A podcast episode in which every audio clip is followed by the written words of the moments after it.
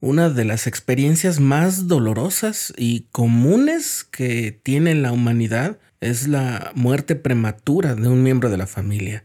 Me viene a la mente que mi abuela materna, mi tía más cercana y su hija han sido viudas de un modo repentino. Eso antes de la pandemia, que desde hace casi dos años ha cobrado vidas y ha dejado familias sumidas en el dolor de la ausencia.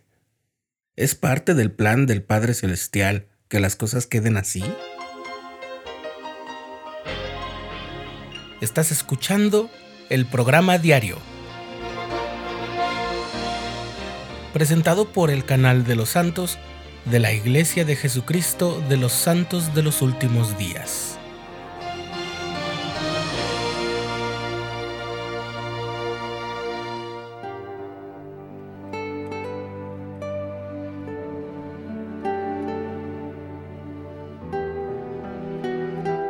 Durante el otoño de 1841, los santos se habían concentrado en una pequeña aldea llamada Commerce, junto al río Mississippi.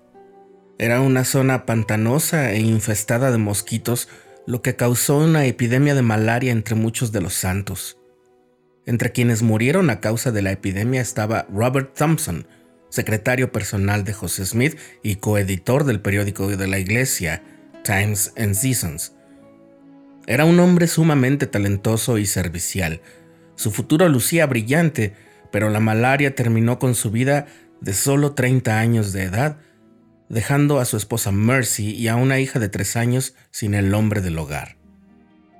La partida de Robert Thompson dejó una herida profunda, no solo en su familia, sino entre sus amigos que lo recordaban por su naturaleza tierna y su lealtad. La familia que habían formado Robert y Mercy Fielding era muy cercana al profeta José y a su hermano Hiram, quien tras perder a Jerusha en complicaciones de parto, se casó con Mary, la hermana de Mercy. Ambas familias hacían casi todo juntas, como los largos viajes desde Ohio a Missouri y de ahí a Commerce. Dos años después de la muerte de Robert, Mercy estaba hospedada en la casa de Mary en Nauvoo durante un viaje de Hiram. Una de esas noches, Mercy soñó que estaba en un jardín junto a Robert y escuchaba una voz que recitaba sus votos matrimoniales. Mercy sopesó la idea de que el sueño fuera un mensaje de Dios. La noche siguiente, Hiram volvió a casa y les contó a Mary y a Mercy que él había tenido un sueño extraordinario durante el viaje. En ese sueño había visto a Jerusha, su difunta esposa, y dos de sus hijos que habían muerto de manera prematura. Algo más, cuando Hiram llegó a su hogar, lo esperaba un mensaje de su hermano José que le pedía que fuera a su casa. José Smith había recibido por revelación el conocimiento de que los matrimonios concertados para esta vida solo duraban hasta la muerte de los cónyuges y no tenían validez más allá sino hasta que se concertaba un nuevo convenio por toda la eternidad. En esa revelación que hoy está registrada como la sección 132 de Doctrina y Convenios, se confirma el anhelo de toda alma que ha sufrido la despedida de un ser querido, que las relaciones humanas persistirán más allá del sepulcro si se cultivan con la mira puesta en la eternidad y se efectúan por alguien que posea la autoridad del sacerdocio para sellar en la tierra como en el cielo.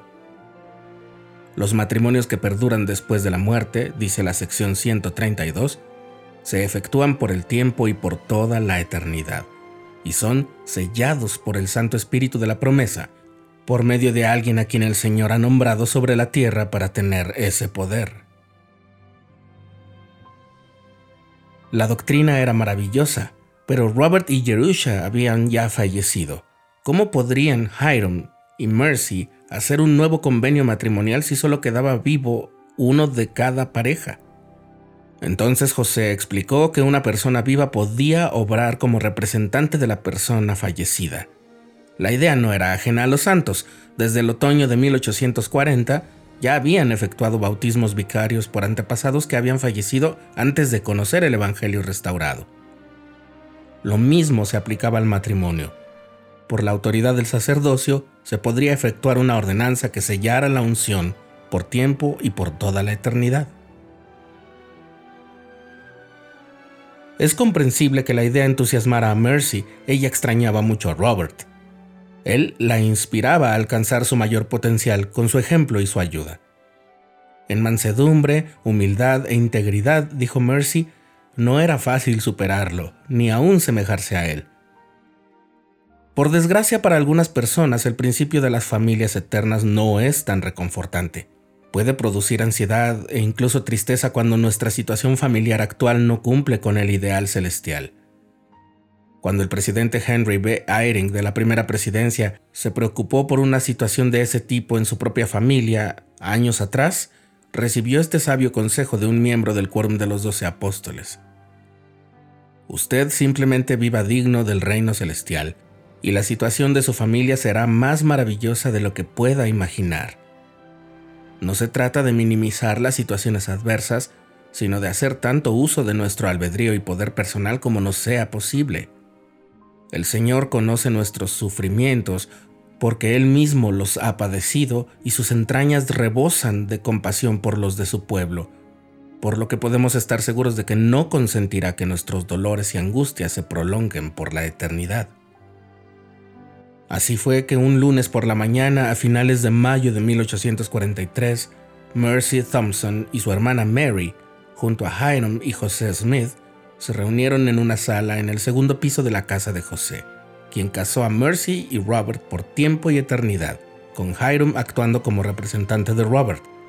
Después José casó a Hiram y Mary por tiempo y eternidad. El gozo de Mercy no tenía límites algunos pueden pensar que yo podría envidiar a la reina Victoria en toda su gloria, dijo.